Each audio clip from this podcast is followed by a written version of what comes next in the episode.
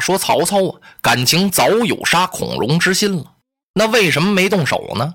因为当初曹操势力比较小，孔融呢不单名望大，而且才学也高，是博古通今呢，天性聪明，四岁让梨，而且呀，他还有好多著作，像什么诗啊、颂啊、碑文呢等等，写过好多呀。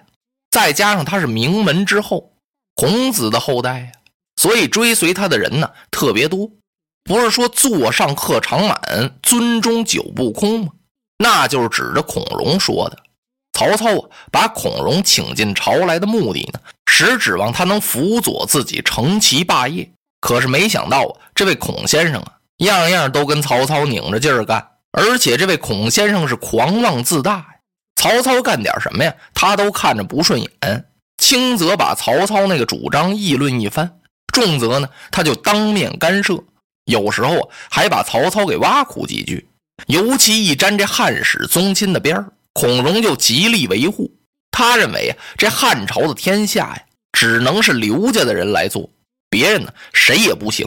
特别是曹操挟天子令诸侯以来啊，那孔融更反感了，因为曹操当时是北方未定，他还想利用孔融这些人物，所以啊，他才没杀他。如今既然统一了北方。自己朝廷内政也稳固了，曹操罢了三公，他是大权独揽呢。他把崔琰、毛玠、司马懿啊，全都安排到重要的岗位上了，都是他的心腹人呢。尤其也包括这位西律大夫吧。那么现在自己势力也比较稳固了。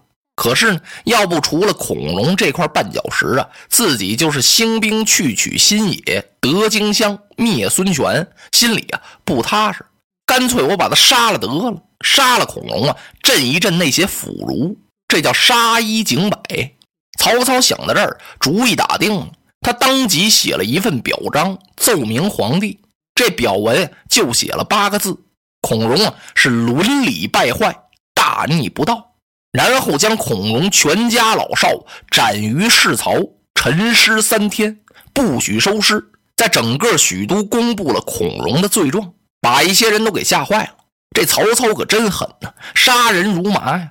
孔融一个人有罪，你把他杀了不就完了吗？干嘛要株连人家的全家呀？哎，这就叫封建暴君呢。曹操杀了孔融之后他觉得他这家里头稳固了，他又嘱咐了一番荀彧，然后是按时起兵，兵发新野。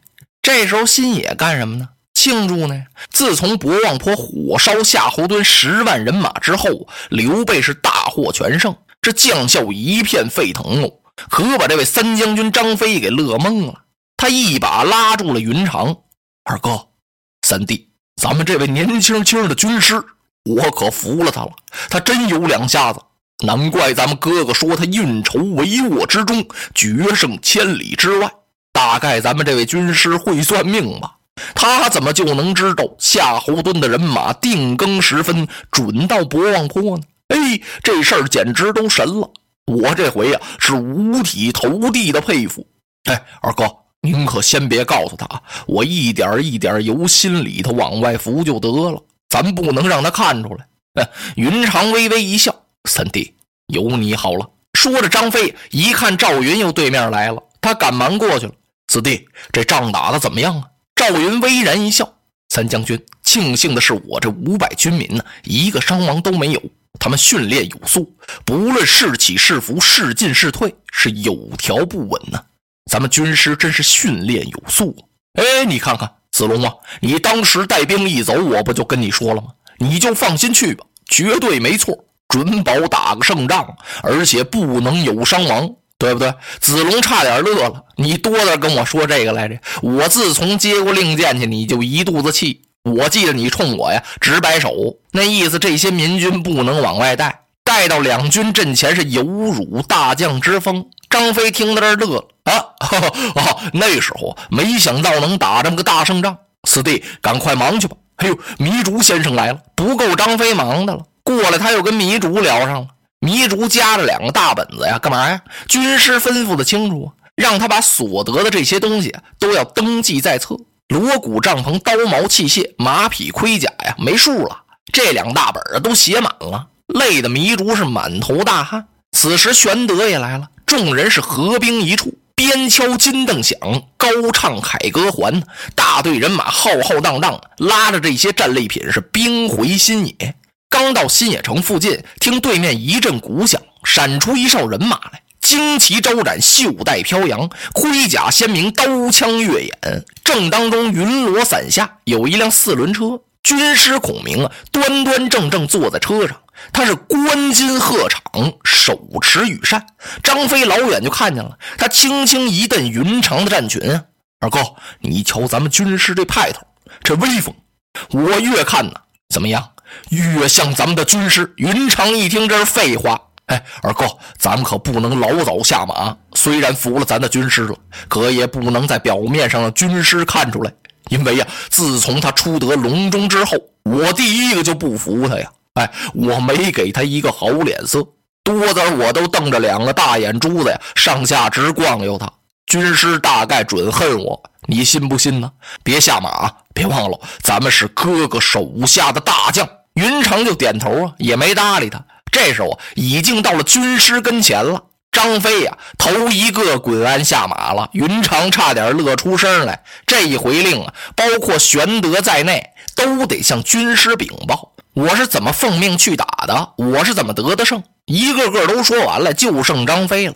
张飞一想，我也得说两句。军师看我呢，他赶忙上前插手施礼。军师在上，亦得这厢有礼。俺奉令将人马埋伏在安林之中，博望坡前一战大败夏侯惇，我军大获全胜，特地前来回令。军师，您真乃当世之英杰也！说来，一撩战裙，扑通啊！张飞啊，单腿打结，跪到四轮车前，他算服到家了。军师赶忙伸手相搀呢。三将军齐弓一箭，啊，多谢军师！人马浩浩荡荡进了新野县。哎呦，黎民百姓是福到迎接。大家甭提多感动了，说是我们能这样平安无事，首先得感谢我家刘使君请出来贤人相助，不然呢，我们这座新野县，早已经是一片瓦砾了，妻离子散，那就得家破人亡啊！百姓怎能不福到举香呢？孙乾此时已经把庆功宴摆下了，杀牛宰马，大排筵宴。喝着酒的时候，孔明先生就告诉玄德：“主公啊。”夏侯惇大败回许都，曹操必然举兵来征伐新野。新野小县难以拒曹啊，要想抵挡住他很不容易。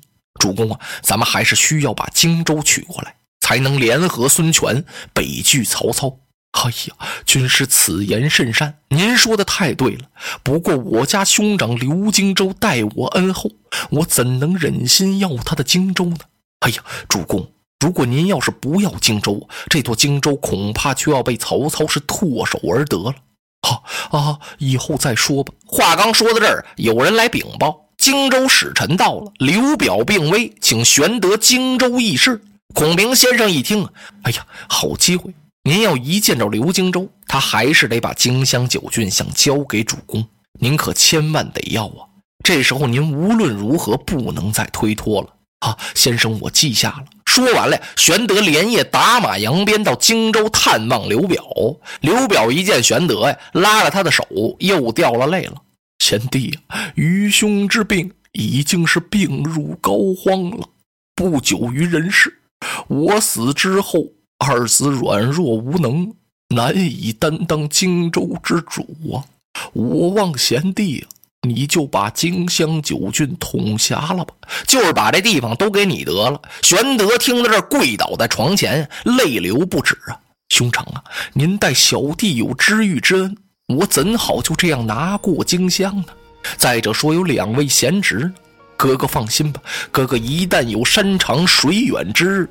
小弟一定尽心竭力辅佐两位公子守住荆襄。玄德都没敢说辅佐一个，知道哪位坐下？这荆州是给刘琦呀，是给刘琮啊？干脆我一块说得了，谁坐下我保谁。刘表一听，不行啊。贤弟，你就不必推辞了。刘表的话还没说完呢，探报跑进来了，扑通一下跪倒床前。启禀主公，大事不好！曹操有许都亲自统兵五十万，是兵发新野。落花葬黄冢，花蝶各西东。千年之后的我，重复着相同的梦。恍惚中。